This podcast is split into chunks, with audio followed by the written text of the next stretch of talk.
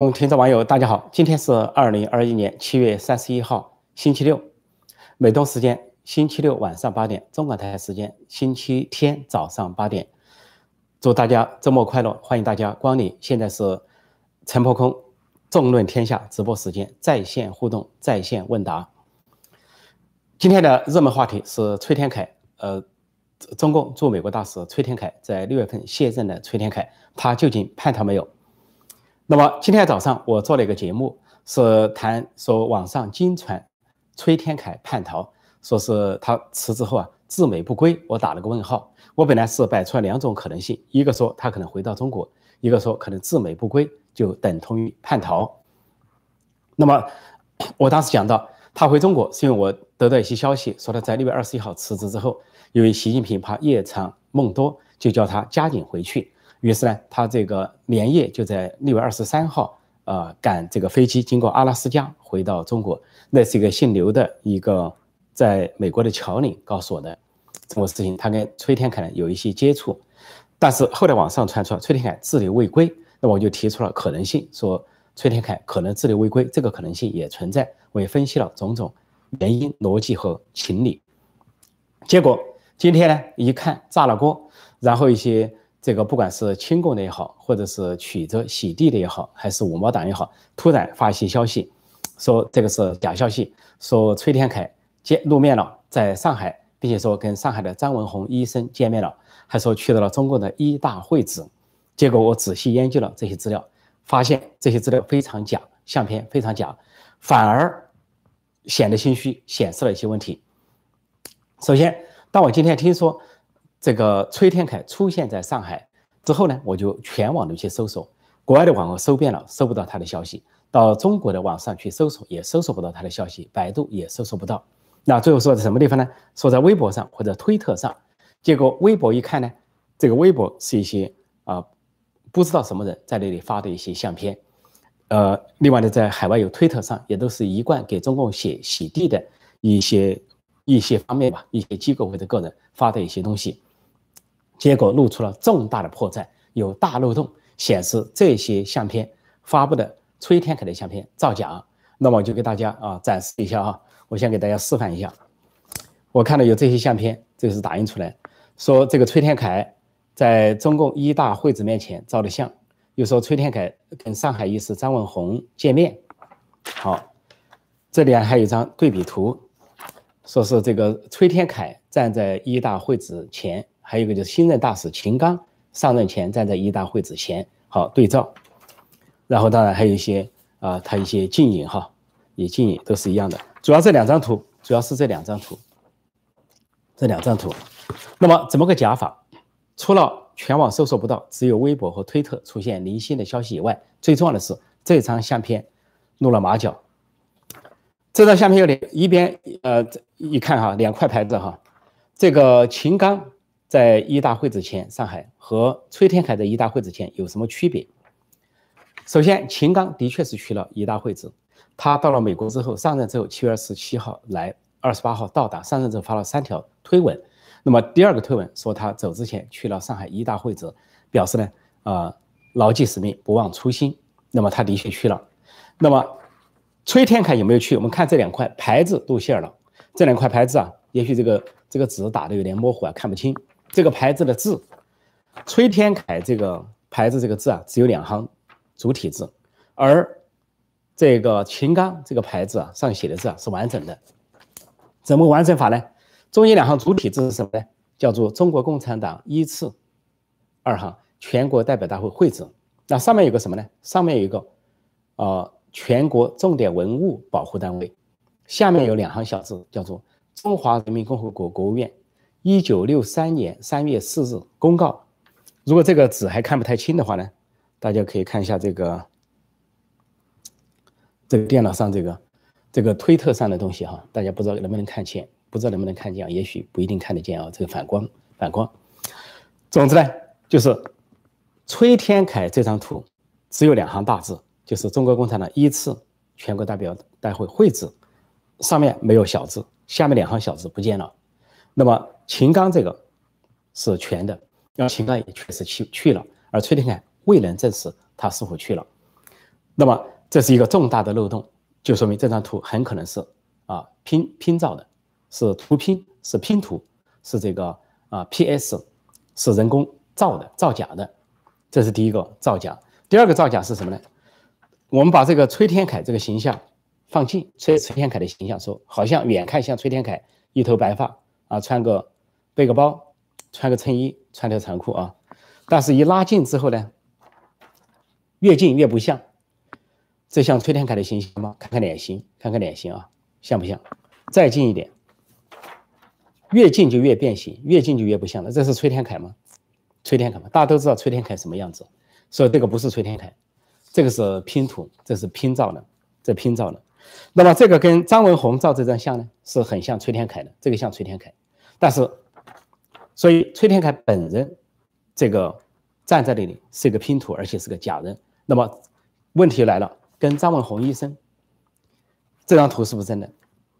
这个制造者巧妙的利用了一件事情，就是张文宏医生跟崔天凯之间有互动，因为呢，在整个大瘟疫的过程中。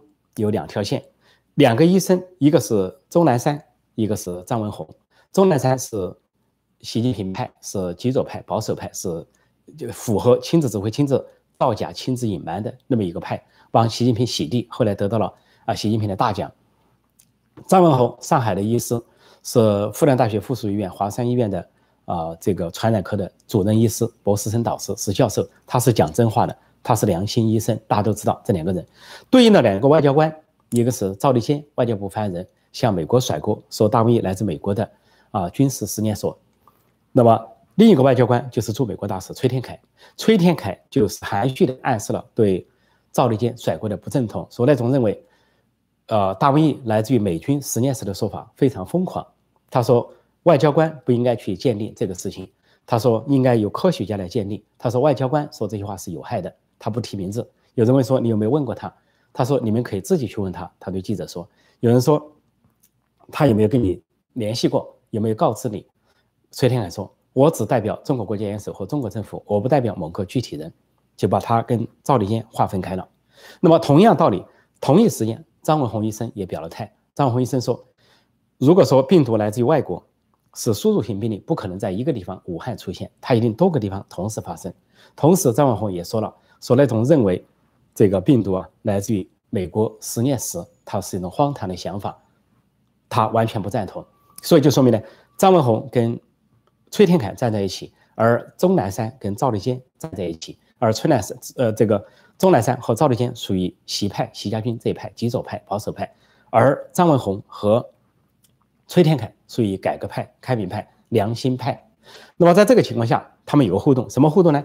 就是崔天凯。非常赞赏张文宏医生，他就请张文宏医生隔海通过视频的方式，给美国大使馆的组织中国留学生去听防防疫抗疫的知识。那么张文宏医生就做了这个讲座，讲完之后呢，这个崔天凯大师呢就非常高兴，很高兴就赞赏，他说我越来越喜欢上海了。他非常赞赏，他跟张文宏都是浙江人，但都很喜欢上海，他就给张文宏写了个亲笔信，是用手写的，感谢他给这个指点。而且称赞张文宏的医术还有良心。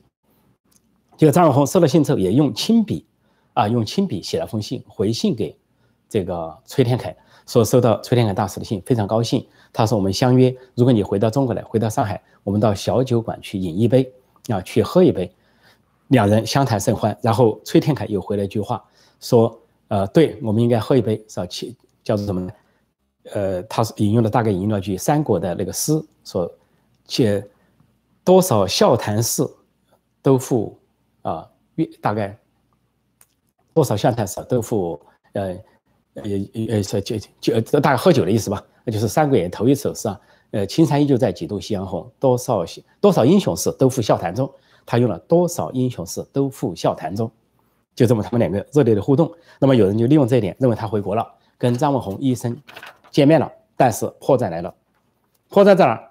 张文宏医生有微博，他是在他原来没有微博，他就在去年五月十六号成立了微博。他为什么建立微博呢？他说：“我本来不想建立微博，但是有很多人打着我的名义去搞什么名言警句。”他说那个不对，不，他合情但不合理，很多话不是我说的，说我建立一个微博来说我自己的话。他说合情还要合理，毕竟是医学是科学，所以他建立了微博。微博之后他又发，频繁的发。那么我查了他的微博，他根本没有这个图片，根本没有发他跟崔大使见面的图片。他不仅没有发他最新的新闻，他最新的博文停留在七月二十八号，是讲南京的疫情。那么再早呢是这个呃六月底是讲其他地方的一些疫情。所以张文宏难道不发吗？他这么盼望跟崔大使见面，崔天凯这么盼望跟他见面，他们两人都热爱上海。如果崔天凯回到了上海，在上海路面跟他见面了，崔天凯没微博，但是张文宏的微博一定会发。结果张文宏的微博没有发，倒是一些不知名的人发了微博，然后海外不知名的引用了这个这个图像，然后中共的官方媒体没有发任何东西，说这件事大有蹊跷。本来我今天早上只是摆出两种可能性，说他可能回国了。也可能就是留在美国了，滞留不归了。但是没有想到的是，这个照的相片、照的新闻太拙劣、太假，当场穿帮，当场大漏洞。所以我现在不得不向大家报告，广大观众、听众、网友报告，这还反倒坐实了崔天凯极可能自美不归。那崔天凯自美不归呢？有可能选择了一个方式，就是许家屯模式。许家屯呢，以前当过呃。中共的江苏省委第一书记，后来是派驻香港新华社社长，就相当于现在的中联办主任。那么他在香港是最高最高阶。但是八九民运之后呢，他支持民主运动，呃，同情学生，反对戒严和镇压。那八九六四大屠杀发生之后啊，那么像香驻港驻港的呃共产党媒体，《大公报》《文汇报》都是开天窗黑字，都说痛心疾首。《文汇报》主编是金耀儒，那金耀儒首先就叛逃了。那么这个许家屯待在香港待了一年，到了九零年的时候，他发现中共开始秋后算账，整肃了。首先整肃了支持赵紫阳的海南省委书记梁湘，他感到情况不妙，他决定叛逃。就在金耀祖的帮助下，他到达了美国。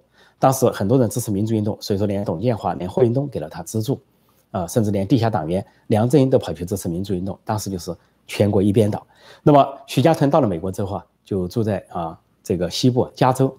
做了之后，他这个叛逃方式啊是没有公开声明的叛逃，跟中共之间有一种默契，就说我离开中国，我到了美国，我也不回去了，我不怕，我怕你整肃，但是呢，我也不讲你什么坏话，我也不公开的批你，大家就这么回事了。所以中国那边也知道，就默许，就是默许，互相呢好像不犯。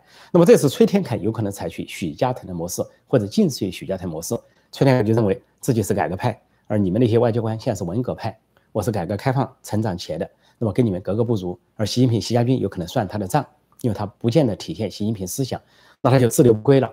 我辞职了，辞职的时候没有习新新华社任何宣告，新大使秦刚上任也没有习近平任命，也没有全大全国人大的任命和认可，突然就上任了，仓促上任。那么这个崔天凯在六月二十一号就发了一个致美国华人华侨的一封信，说中美都是两个伟大的国家，处在一个十字路口。又说，在美国八年是我毕生的荣耀啊，然后认识很多朋友，然后他这个方式就可能告诉中国呢，我就留在美国，我不回去了，但是呢，我也不公开出来反共，也不不公开声明我叛逃，我也不公开说你，那中共那边呢，也就也不公开了，互相留个面子。崔天凯给习近平和共产党留个面子，习近平给崔天凯，如果在家在中国还有亲属还有家人的话，也留一个余地，双方就达成一个默契。崔天凯就居住在美国了，这种可能性存在，而且很大。但是崔天凯留在美国，那也可以说是另一种形式的叛逃，因为按照中共的所谓“党纪国法所不容”，叫叛党。当年那个许家屯虽然到了美国，双方有默契，但中国仍然宣布开除他的党籍，开除他的职务，还做了个决议。那么，因为他是省部级高官，那么这个呃崔天凯虽然说我表面上我我也不公开声明反共，我也不。公开的出来声明我叛逃，但是有可能的是，他私底下和盘托出，把他知道的党国机密完全向美方交代，交出了叫美方交接，向美国政府或者美国的情报部门，这完全可能。所以当这些细小的东西穿帮之后啊，就可以看出啊，这个事情反而变得有鼻子有眼了，反而是比较真实了。我早上讲的时候还比较谨慎，说两种可能性，现在我觉得反而他自留不归和叛逃的可能性更大。况且，在中共这些人在制造这个新闻的时候，制造这个假新闻的时候，还有个很大的漏洞，就崔天凯明明属于改革开放承载潜力的人，他也留过驻日本大使、驻美国大使，都是呃中日友好、中美友好的事的开始，但是他显然看不惯现在的那一套战狼外交，他是改革开放的外交，而习近平呃赵立坚搞的是战狼外交，他也看不惯钟南山那种隐瞒隐瞒疫情的做法，所以呢，他呢不可能一回国，就算他回来国，不可能跑去参观一大会址，参观一大会址代表一种党棍，一种红色，代表一种很很红色、很党棍、很左的人跑去搞那个。你说秦刚有必要？他第一，他本来就战狼型。第二是习近平的亲信，再一个他有必要向习近平表明初心，临任前表明他牢记使命，不忘初心，向习近平表忠，以免呢引起习近平的怀疑。但是崔天凯既然接任，回到中国，回到上海，他有什么必要去参观一大会址？一个六十九岁的人了，他有这个必要吗？所以从这一点来说，他完全没这个必要，只是编造者巧妙利用张文宏跟他之间的友好互动，编造了一个张文宏跟崔天凯医师的合影。所以我认为这个消息。到目前为止，我的判断是假消息、穿帮、大漏洞。那等一下呢，我再跟观众互动。呃，讲到这个事呢，我补充两个消息。啊，现在这个今年中共百年党庆可以说大不吉利，到处都是爆炸、火光、洪水、台风。那么就在七月底又出两个事。七月三十号，在广东湛江，湛江下面有个连江市，突然发生了惊天动地的爆炸，火光冲天，而且看那个视频啊，烧成一片。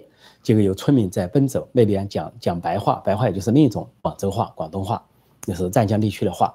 那么他们喊的是什么呢？喊的说有飞机掉下来了，不得了了，说爆炸了啊，起火了，说哎呀不得了，就在医院旁边爆炸了，说这个怎么得了，好危险啊！不仅如此呢，有那个军人，大批的军人，几辆军车满载军人，穿着迷彩服封锁现场，这说明是个军机爆炸，或者是个大型军机爆炸。然后有军人封锁现场，说说明涉及了党国机密。当然，我们想得远一点，也不排除说是不是发生了新的小型的林彪事件，有人要出逃，结果飞机坠毁，那么军队来封锁现场啊，这些可能性都不能排除。我们只是做一个这个这个多方面的多层次的分析吧。另外一件事情，第二天七月三十一号啊，就是今天吧啊，早些时候在浙江，在浙江呃嘉兴。南湖共产党的第一次开会，呃，一大开会的最后一天，在浙江嘉兴南湖上面的一条船收躲避法租界的收部，就在这个嘉兴南湖区有一个叫什么万科海上新园发生猛烈的爆炸，爆炸之后一楼二楼被炸毁，从那个图片和视频显示啊，侧墙被炸翻，看的就是混凝钢筋混凝土结构，就好像建房子建了一半那种结构，然后听到有人大喊。说呃什么有人吗？什么的。有担架抬出来，显然有人受伤，是否有人死亡？现在不得官方没报道。那么还有人在喊说最近啊这里面似乎有人什么的，等等。说那个地方呢可能是一个餐馆一个面馆啊发生了爆炸，猛烈爆炸，但整个建筑物很大，叫做啊海上新园，万科海上新园发生了猛烈的爆炸，所以这些此起。不断的这些爆炸声，什么湖北十堰的爆炸了，啊，又是其他省区的爆炸了、砍杀了、大火了、洪水啊，这个泄洪啊、台风啊等等，给人看上去好像是给中国共产党在献礼百年党庆的献礼，所以啊，祸不单行。那么今年还有什么走向，大家拭目以待。而发生在广东这个坠机，发生在浙江的爆炸究竟是怎么回事？是人为还是有其他的因素？也都拭目以待。那我暂时讲到这里，我看看大家有些什么提问。现在的时间是八点十八分，八点十八分。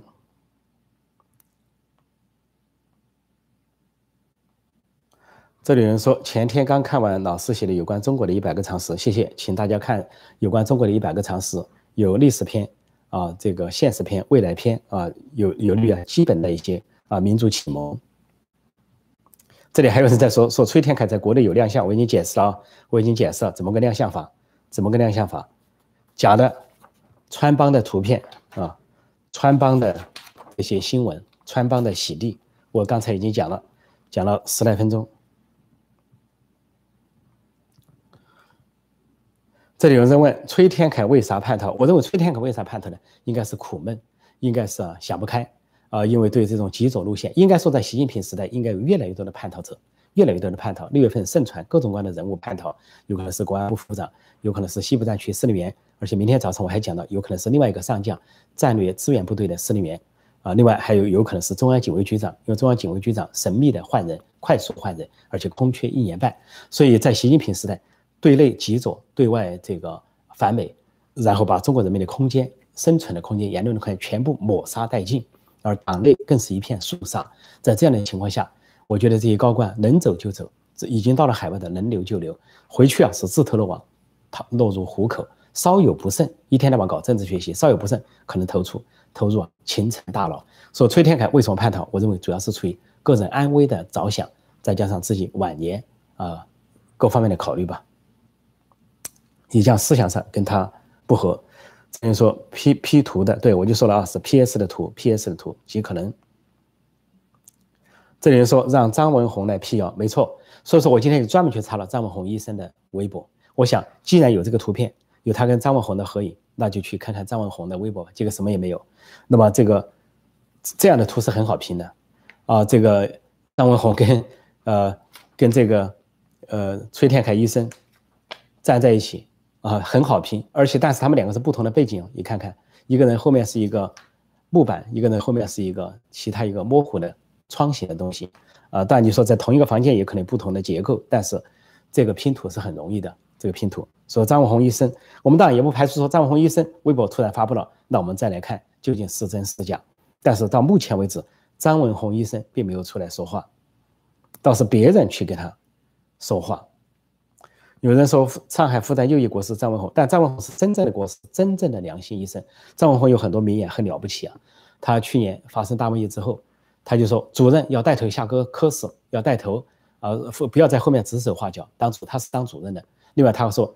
不要欺负人家，呃，呃，不，不要欺负人家听话的。说共产党员给我上，说你们宣誓就职的时候不是说这个困难在先，冲锋在先吗？现在把前线的医护人员都换下来，共产党员的医护人员给我上，干部给我上。他这个啊，没有什么例外，不是开玩笑的，谁都不能例外，受到很多称赞。另外，在整个过程中讲真话，有人说是输入型病例的时候，他就说这不可能，输入型不可能是这么爆发，他一定多点。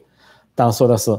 啊，什么美军实验室，他也说不可能。另外还有盛嚣尘上说美国疫情爆发很严重的时候，他当时说不用担心美国的情况。他美国当时有有二千八百万人得流感的时候，呃，大家都感染流感的时候，只有一点六万人啊死亡。那说的是当然跟老年人跟基础病相关的。他说美国的医疗条件完全没问题。他说对了。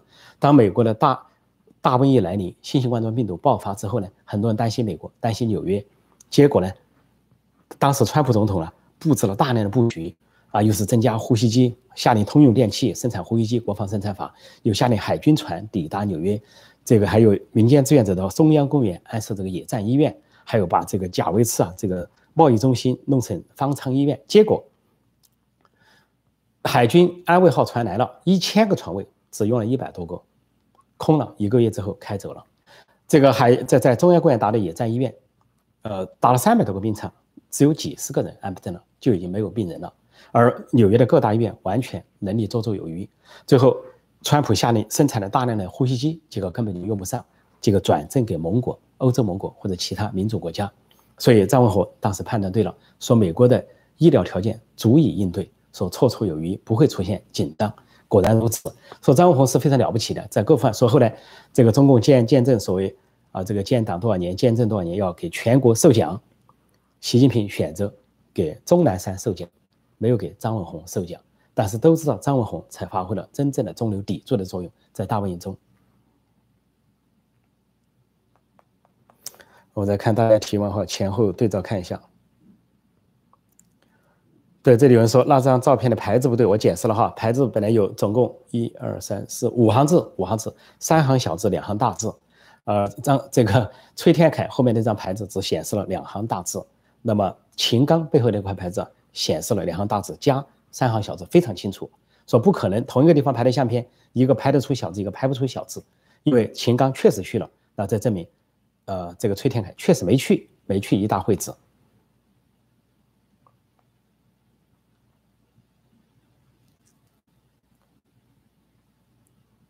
这里说找一找以前如果医大医址的，问问有没有换过牌子。这个医大的牌子是一九六一年就挂上了啊。这个不存在换牌子的情况，它只有翻新或者怎么样，不存在。因为同一个时期啊，有什么换牌子？啊想一想，这个崔呃秦刚是什么时候去的？秦刚就是七月二十七号离开中国前去的，有七月份。那崔天凯什么时候？崔天凯是六月下旬啊辞职，如果回到国内，也就是呃七月去的。同一个月怎么会牌子不一样呢？说不存在，况且是党庆百年，不存在在七月份换牌子的情况。呃，我先大家有些别的提问，但是我还是先看看一些相关的提问哈，跟这个话题相关的，我再看看还有什么提问。因为现在这个在互联网上争议争议很激烈，是一个充满了激烈争议的话题，很轰动。这个轰动程度呢，有点类似于啊，当时传闻国安部副部长董经纬叛逃的时候那个情况。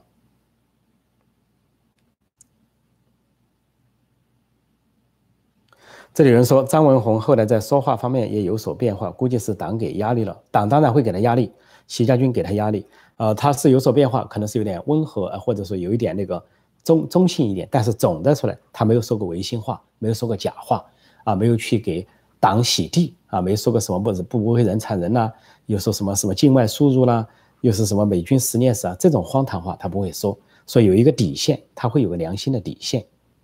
说同样的。作为外交官的崔天凯也是如此，他虽然是去维护共产党、维护习政权，但是不至于说那些啊非常荒唐的、疯狂的、没有底线的话。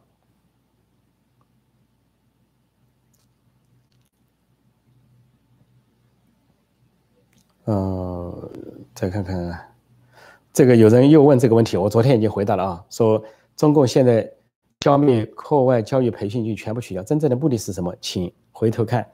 昨天二十四小时前，我同一时间所做的直播节目，当时谈这个奥冬奥会，还有很多其他情况，呃，广东大水、郑州大水，这里面我有回答这个问题，所以说我今天就不重复。这里有人说，国内大肆宣扬德特里克堡，这是中共的甩锅哲学。中共甩锅到什么程度呢？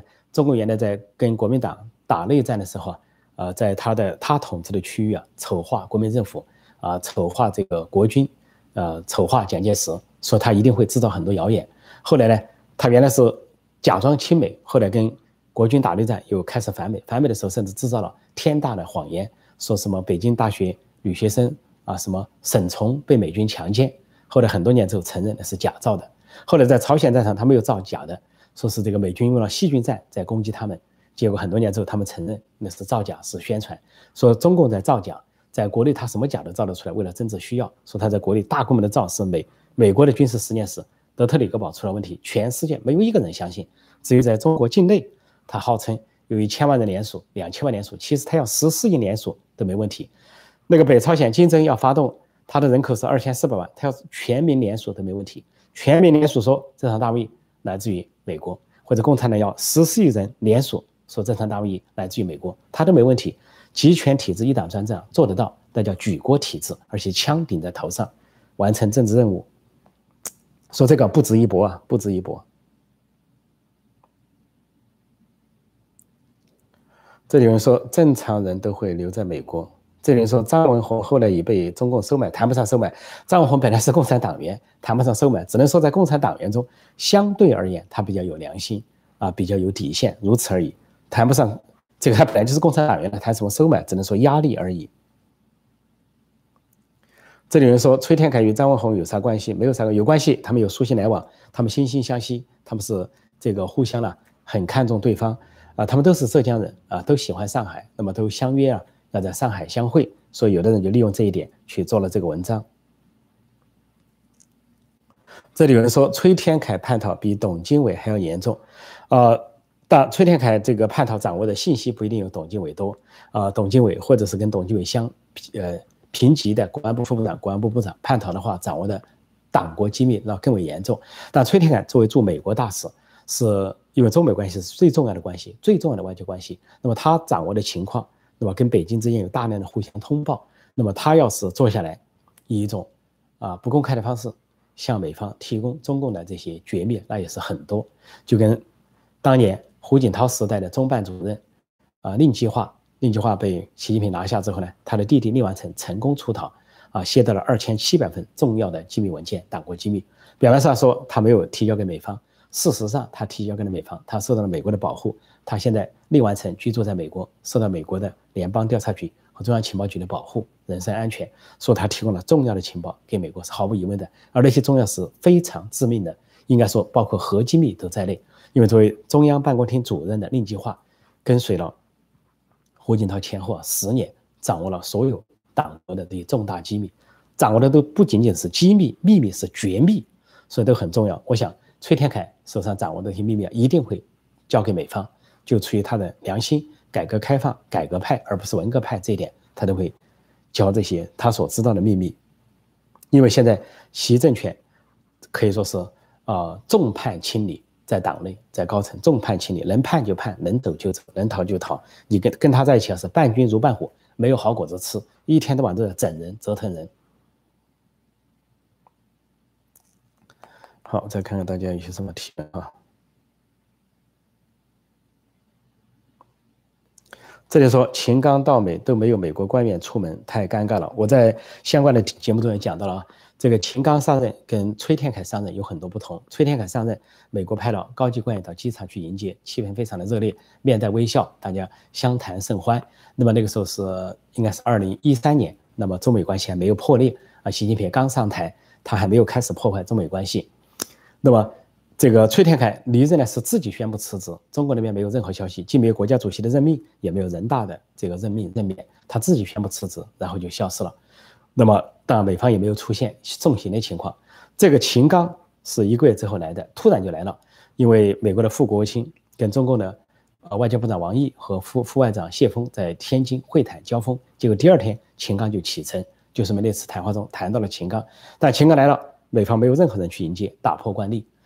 这个机场就他自己人去迎接，中共自己的大使馆的人，还有自己的媒体、自己的所谓一些侨领，非常冷冷清清，非常尴尬。美方没有一个人露面，这显示了中美关系的极度冷淡。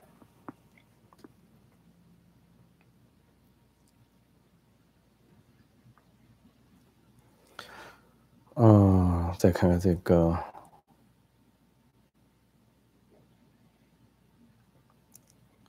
郑州都封城维稳了，呃，这个维稳压力，土共没有余力。对，对，郑州呢，是因为民众在地铁献花，那民众呢去京广隧道呼喊亲人，现在京广隧道被军方接管，而五号地铁线被大量的便衣所占领，还有地痞流氓来对付民众。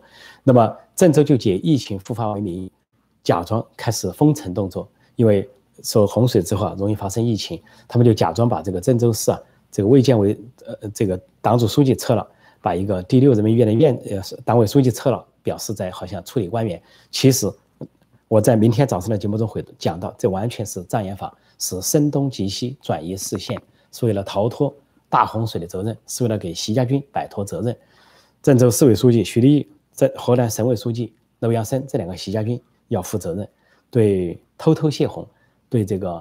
不中断交通运输要负责任，就像李克强所讲的，必须让责任者严肃问责。这是下面北戴河的主题啊，一个主题之一吧。我明天会讲到这一点，明天早上。我再看大家有什么提问。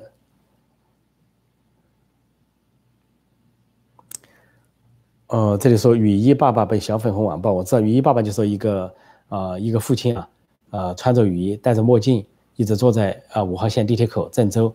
啊，上面写了个牌子，妞妞啊，爸爸想再接你回家。那么这个是令人心酸、令人非常啊心碎的这么一个啊祭奠。但是居然有小粉红、五毛党、自干五毛党去啊老粉红，呃这些去造谣，说雨衣爸爸可能是编的，是境外势力。结果人家查有其人，人家的姑姑也出来说话了，太太也出来说话了，人家也是用特有的方式啊表达对他对他女儿的追思怀念。所以这些。这些网暴这些人，他没不是人，不是人性，仅仅为了维稳，仅仅为了维稳，一点人，一点人味都没有，还不要说人性。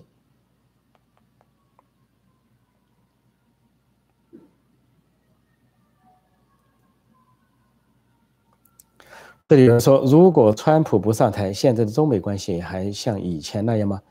这个中美关系已经不可能逆转了，不可能回到从前了。这是川普时代。啊，做了最大的觉醒、唤醒啊！蓬佩奥说把中国跟中国人民分开。现在拜登政府呢，在很大程度上，百分之八十继承了川普路线、外交路线，尤其是针对中共的全面封锁、全面围堵的路线。我想这个这个路线回不去了，因为这是民主党、共和党的两党共识，代表的就是美国的主流民意。也是中共倒行逆施所造成的。这有人说，也不知道雨衣爸爸的女儿是不是在中共公布的几十个死亡人数里边，死亡人数绝对大大的隐瞒，因为有人居然被拉去烧，是志愿者都没人知道，就说明根本就是见尸体就烧掉，哪还通知什么亲人呢？另外，有些亲人根本就没有找到所谓失踪者，而中国官方居然说只有五个人失踪，去找人呢，在五号地铁口找人的都有一百三十人啊失踪的人，所以有一个小姑娘，有一个年轻姑娘讲。说她坐在最后一个车厢往前走，她活过来了，而后那个车厢他认为都完蛋了，马上有便衣特务上前威胁她，说不要给外媒递刀子，给外国媒体递刀子，谁给递刀子？你共产党自己递刀子，你习家军自己递刀子，你是坑害人命，偷偷泄洪，啊，这个，呃呃这这不中断交通线，造成京广隧道的巨大悲剧，还造成五号地铁线的惨剧，现在有封锁消息，这本身就是给外媒递刀子，是。中共自己在递刀子，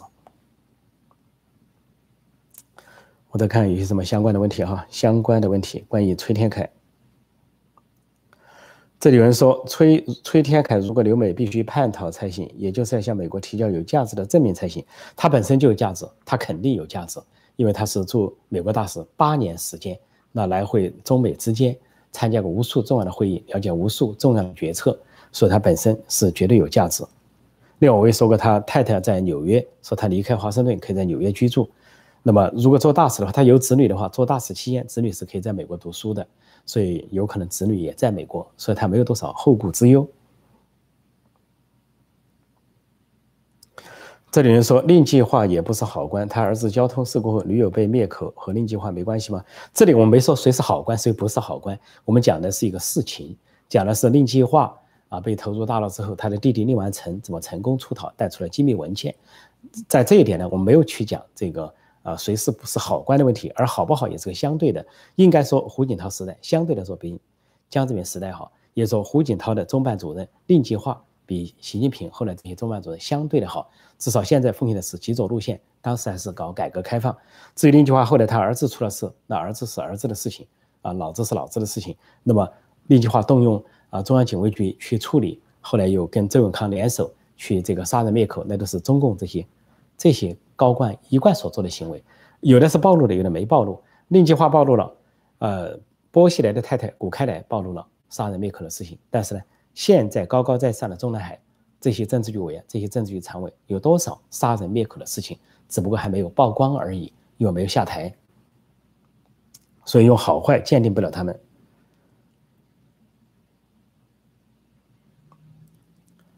哦，我看还有什么相关的哈？破空敢不敢开直播辩论类的节目？要求和你辩论，还 不是敢不敢开？现在正在辩论，所以这个跟我辩论的人很多，在美国之音焦点对话，基本上都是来跟我辩论的人，所以这没有问题。辩论呢是这个我非常乐意的事情。这里有人说破空天天盯着国内的事情，为中国老百姓操碎了心，毕竟都是中国人嘛。毕竟都是来自于那片土地，当然关心、关怀那片土地，关心那片土地。这里有人说崔公公在国内有没有人质、父母之类的，这无所谓啊。就算崔天凯在国内有父母、有其他人，又有什么所谓的？习近平有点奈如之奈何？因为如果他自己老婆孩子都在美国，自己留在美国了，那么其他的亲属，习近平把他这样一整、那样一整，又算什么？根本他不需要考虑这个事情，应该说他没有站出来公开的宣布叛逃，公开的宣布反共，就已经很给习近平面子了。应该说习近平和习家军就很满意了。只要你不站出来说家丑不外扬，我们就装作不知道算了。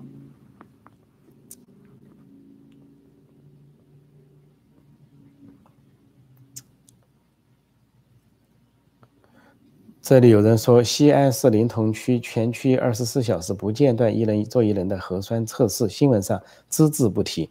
对，现在中国的由于这个德尔塔这个变种病毒的啊流行呢，越来越多的地方在沦陷啊，什么南京啊，这个西安啊，或者是郑州啊，到到处都在沦陷，说大家要注意，在国内的朋友要注意，证明了中国的疫苗是没有用的，挡不住的。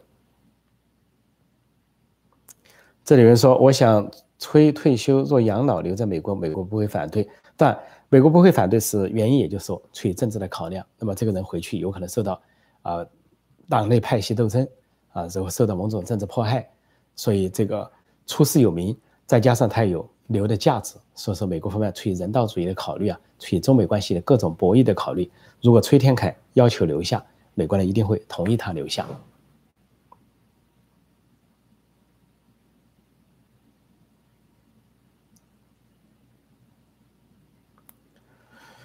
呃，这里有人说有可靠的消息，中国内蒙古大沙漠、青海建造规模宏大的类似新疆集中营的建筑，都可能很快关押几百万中国人。中国的脑残韭菜们、贪官呃和大小粉红们，不要等护照，想尽办法逃离中国，不然很快就看到集中营。有人就说新疆的事情有可能这个蔓延，新疆的第一件事情就是到处都是摄像头，后来扩大到全国。那么新疆有集中营，后来又扩大的其他一些地方，甚至在啊西藏啊、内蒙古都出现你类似的一些建筑。那么原来新疆的管理模式啊，就相当于是一种国家恐怖主义，相当于一种国安法，后来也推广到香港。首先香港在新疆化，说的确是这样，一个地方发生了悲剧，发生了惨祸，发生了这些人祸，就可能推到全国各地。好，现在时间是八点四十分，我再看看一些什么。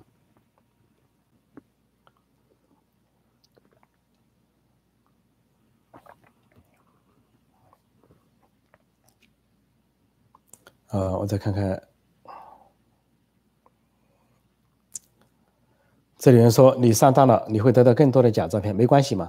说最最后怎么样？无所谓。这个呃呃，中共方面亲国人士也好，小粉红也好，老粉红也好，啊，这个自干五毛党发什么假照片？我们我们谈新闻是往前推。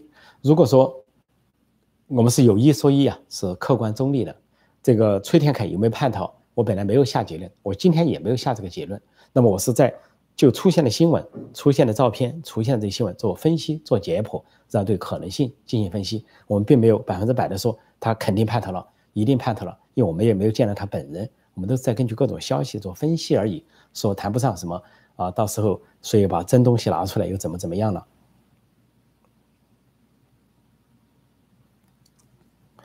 呃，看看有什么相关的问题哈。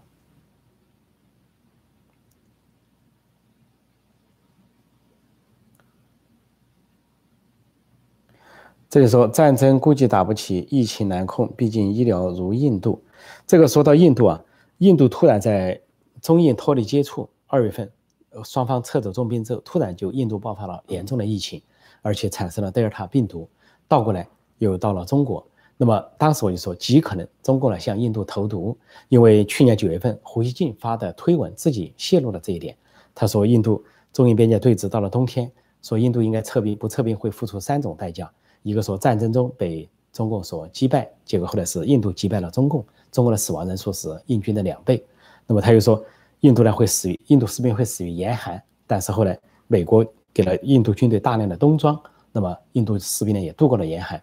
那么中间那个理由，他说，印度士兵如果不撤的话，会这个死于啊新型冠状病毒。那这是什么意思？究竟什么意思？我认为是投毒的暗示。果然，在二月份双方脱离接触之后，中共撤走了一切。突然，三月份印度就严重的疫情爆发了。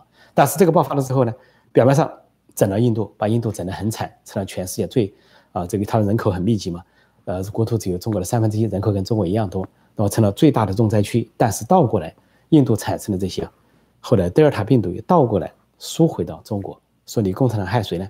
你向印度投毒，等于也向中国人民投毒。最终来说是。搬起石头砸自己的脚，啊，或者报应不爽，恶性循环又倒过来了。啊，这里有人说，分析一下美国为什么不对崔的事情发声明呢？当然不会，这当然不会，这是一个呃情报常识、安全常识啊。不要说是对崔天凯不会，就算是这个另外一个说啊，有一个中国的高级人员说，迄今为止最高级的叛逃者叛逃美国。跟美国的国防情报局已经合作了三个月，是资深的媒体人通过情报机构的暗示报道出来，但是情报机构没有公开说明是谁，美国政府更是这个啊不置可否。呃，关于董经纬传传传言纷纷的时候，啊，美国只是有个不匿名的官员谨慎的说了一句话，说那个人可能不是董经纬。但是没有说是不是其他人，是很谨慎的说了一句，并没有否认有叛逃的事情。就算不是董建伟，有可能是跟董建伟齐名齐名的，呃，国安部副部长唐朝，或者是国安部部长陈文清，或者是类似的人物，或者是西部战区司令员啊张旭东啊，或者是呃战略支援部队司令员叫这个李凤彪，这些都可能是叛逃者。所以呢，美国不会去公布这一点，这是情报工作的基本的啊要诀。也是安全工作的要诀，出于对人身安全的考虑，除非那个人本身要求公布。同样道理，如果崔天凯留下了、滞留了，以某种形式叛逃了，不不声明的方式叛逃了，那基于他本人的愿望，美国会尊重他的愿望。美国毕竟是一个人道的国家、民主的国家，一定会尊重本人的愿望。你愿意公开是不愿意公开，愿意我们报道还是不报道，愿意政府出来说明还是不说明。一般来说，非常尊重这个当事人的自己的愿望和要求。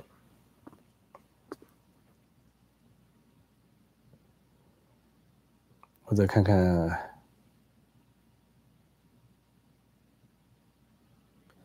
这人说崔天凯的照片是造假，刚刚北京有关部门发来的照片也一样。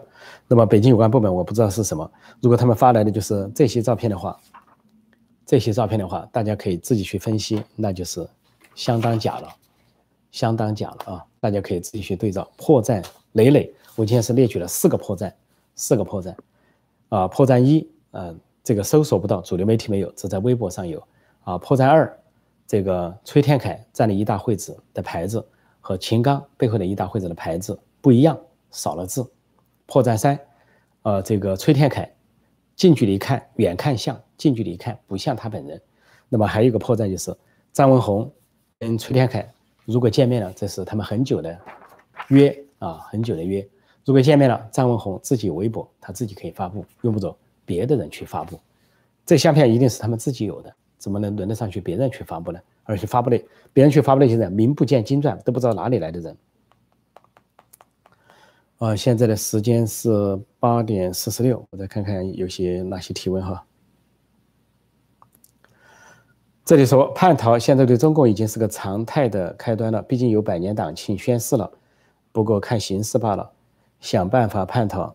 就看高官的本事了啊，的确是这样。我说习近平如果执政，习家军这个方式啊，搞几种路线啊，这个反改革开放而走回文革老路，不当改革派要当文革派，一定会带来越来越多的叛逃，以至于所以尽管有人在讲，有些五毛党啊、自干五、老粉红、小粉红说啊，叛逃是呃什么呃这个无中生有啊，是烟云呐，又是打脸啊什么的，但是中共自己承认了，最大的承认就是习近平率领在北京的。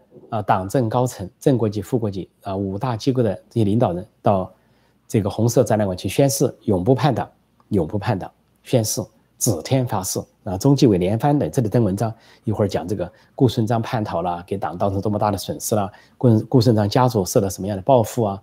一会儿说是张国焘、王明叛逃了，又怎么怎么样了，分裂了，实际他自己都承认了，以另一种方式在承认叛逃，所以就说明叛逃在。中共党呢已经越来越严重，越来越高阶，越来越高层，所以的确，刚才这位网民说的是，是会成为一个常态。感谢这位朋友交际黄啊，感谢你的赞助，呃，祝你周末愉快，欢迎光临。有问题的话请提问。这里说崔天凯是有点良心的，但我说有至少有底线吧，至少有底线，至少不会像这个赵立坚那样硬甩锅，说是美军的十年史。又说是，对了，说到美军实验室啊，这个张文宏医生还反驳了这个赵立坚。赵立坚说啊，说这个极可能在二零一九年在武汉搞了一个世界军体会啊，军人体育会，说是美国的运动员把这个新型冠状病毒带到了武汉，因为当时呢，说金银潭医院有五个外籍的运动员去看病，看病呢就可能是，但是那个金银潭医院的院长已经出来证明，当时的五名运动员外籍运动员得的是疟疾啊，这个。是有这个证明的，有诊断的，而张文宏医生就马上驳斥，不点名的驳斥了赵立坚，一方面说了当时的情况，啊，金银潭医院的这个诊断，另一方面就含蓄的否认了，根本不是什么军体会外国运动员带来的，其实相反，有可能外国运动员呢就在那里受到了感染而已。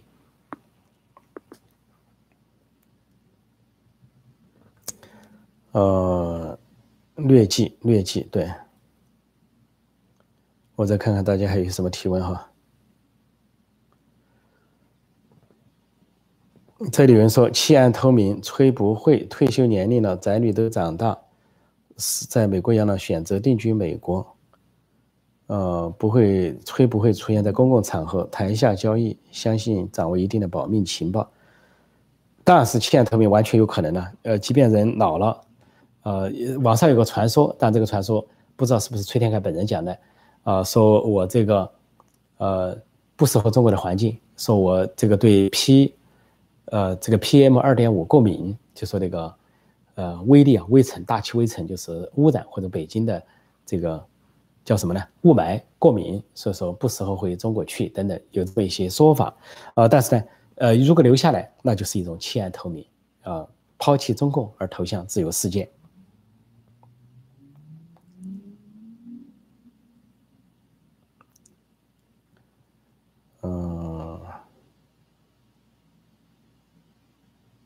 看还有什么问题哈？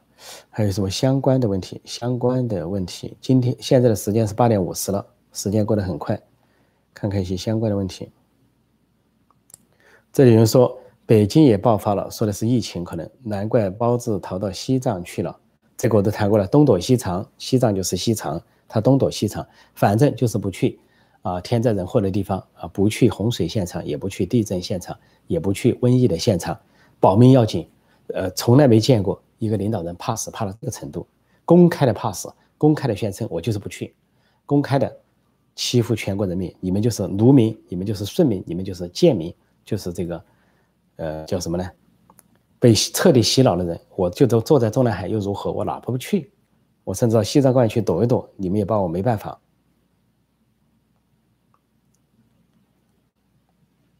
呃。再看一些什么相关的问题。这有人说，官方一方面说的死亡人数是确认了身份的，另一方面又不能等到确认后再焚烧，就焚烧后真实死亡人数永远成谜。的确，这是一个矛盾，一个悖论。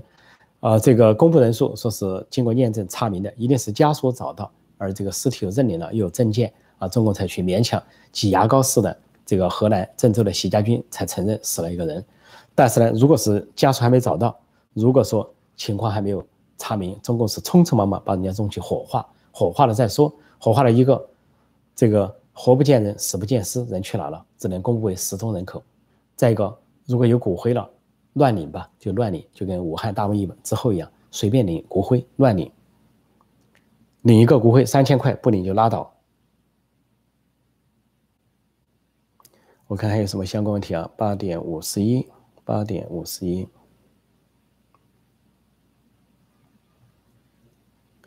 这里这个朋友说：“陈老师，你认为习皇帝真的会疯狂的打台湾吗？”这个这些问题问了好多遍了啊，问了好多遍了。本来是跟这个话题不相关啊，但是这个话题啊，谈起来话长。呃，他要疯狂的话，他有可能，他就是为了二十大连任、长期执政、终身执政，表示他呢对外开战、掌握军权。但是他要打的话，那就是可以说是覆灭之日，因为打台湾不是那么简单。我已经说过很多次，战争不会局限于台湾岛上，一定会拉到台海，拉到中国大陆。啊，台湾的导弹不是吃素的，已经瞄准了中国所有的地方。那么这个再加上美国、日本、呃欧洲的公开的这个要协防台湾，说这是很多的航空母舰战斗群都开过来了，英国的、啊法国的、德国的等等。所以在这样的情况下。习近平又不敢说他的敢与不敢之间，他在侥幸看机会而已。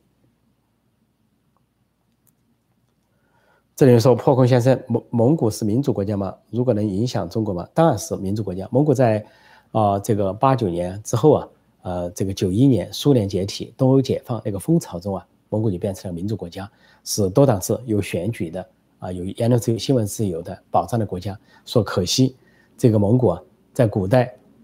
古代这个这个蒙古是一个帝国，吞并了四十四个国家，包括灭亡了四十四个，也包括中国，在中国那边叫元朝。那么这个蒙古人家这么一个古老的帝国，退到一个草原上，都成了民主国家。可惜呢，他们的另一半啊，内蒙古至今仍然在专制的铁蹄下，而跟内蒙古相关的所谓中华人民共和国，还停留在二千年前，甚至更差的局面，独裁。好再看看一两个问题啊再看看一两个问题。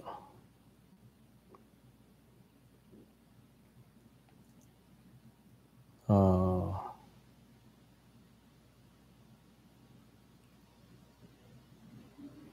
这里人说隧道很恐怖还有地铁都在地下是连接的说这次李克强含蓄的批评习家军就说到了城市地铁城市隧道本来该停就停该关就关啊果断措施但是没有采取他说停工、停产、停运啊，这应该是果断的，但是造成了天大的人祸。说他说完这些，最后就一句话：对责任者应该严肃追责。现在是中国党内的一个大事情，在北戴河会议上有可能会吵得一塌糊涂。习阵营、反习阵营、习家军和对立面。这里有人说小粉红的下场可能和义和团一样吧？当然，肯定的，毫无疑问的。义和团的下场，红卫兵的下场，现在的小粉红的下场或者老粉红的下场是一脉相传。至于是肉体上的下场，是精神上的下场，这个没有多少区别，最后都会得到应验。所以呢，是叫做。苦海无边，回头是岸呢。我还是希望这个小粉红、老粉红、五毛党、自干我能够清醒过来。呃，我看还有什么相关的问题。这个至于京广隧道究竟死了多少人，这个数字只要中共不公布啊，你说什么数字都有可能，几百、几千，或者是更多。因为中国呢，居然荒唐到什么地步呢？这个习家军。是从那个隧道里拖出来二百四十七辆车，这个数字还不知道是不是真的。如果是真的话，它是最低限度了。但是居然说只死了六个人，那人那些车上的人呢？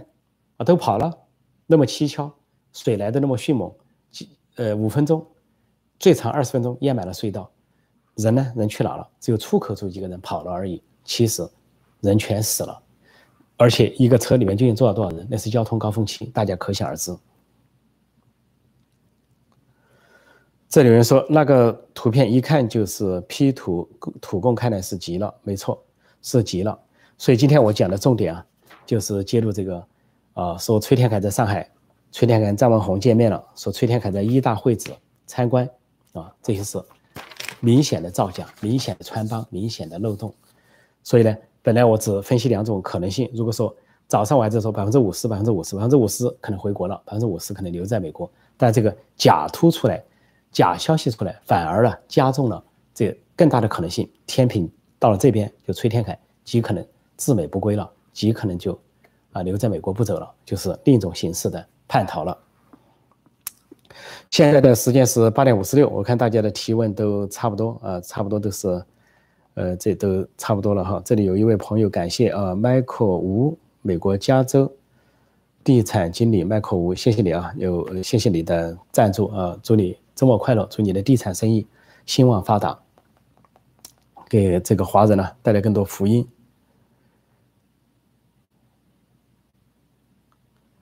这个有人问大连市长大同市长，这个我不清楚啊，不清楚，对不起。这个山西大同，我对那个地方也没有关注。问怎么评价那个市长，这个抱歉，我主要是看一些大方向的事情啊，看看今天有关的话题没有，看看有没有有关的话题。哦。这里说现在的极左路线能走多远，能得到民意支持吗？极左路线不会得到民意的支持，但是通过这种党媒党报一起的煽动啊，有可能误导民众。就跟文革时期，有人说毛泽东威信很高啊，毛主席威信很高，那是他天天宣煽动、天天灌输的结果。一会儿是毛主席指示、毛主席语录、毛主席选集，然后党媒党报天天都是毛主席、毛主席、毛主席，又唱歌他是人民的大救星，当然就给人制造了一个愚弄，愚弄的就好像他是个神一样。所以到毛泽东死了。文革结束了，大家如梦初醒。同样，今天有人说国内有人支持习近平，那也是党媒党报造头版头条啊，什么呃写评语惊人，什么学习进行时，又是什么平视事件，一天到晚宣传造神，有可能在一定程度上给人造成一个洗脑，就像文革时代对毛泽东那种造神运动一样，这在一定程度上可能造成一个有人支持习近平的假象。但一旦这个极左路线被结束，习近平以某种方式这个。被停下来的话，那么这些人又会如梦初醒，尤其是小粉红、老粉红，这个五毛党肯定会大梦初醒。好，今天我就暂时讲到这里。有关崔天凯叛逃的这个疑云啊、是非曲直和争议呢，我们继续关注。谢谢大家光临，祝各位呢周末愉快。呃，提醒新来的朋友记得点击订阅本频道“陈破空纵论天下”，并按下小铃铛以收到及时的节目通知。谢谢大家收看收听，祝周末愉快。再见。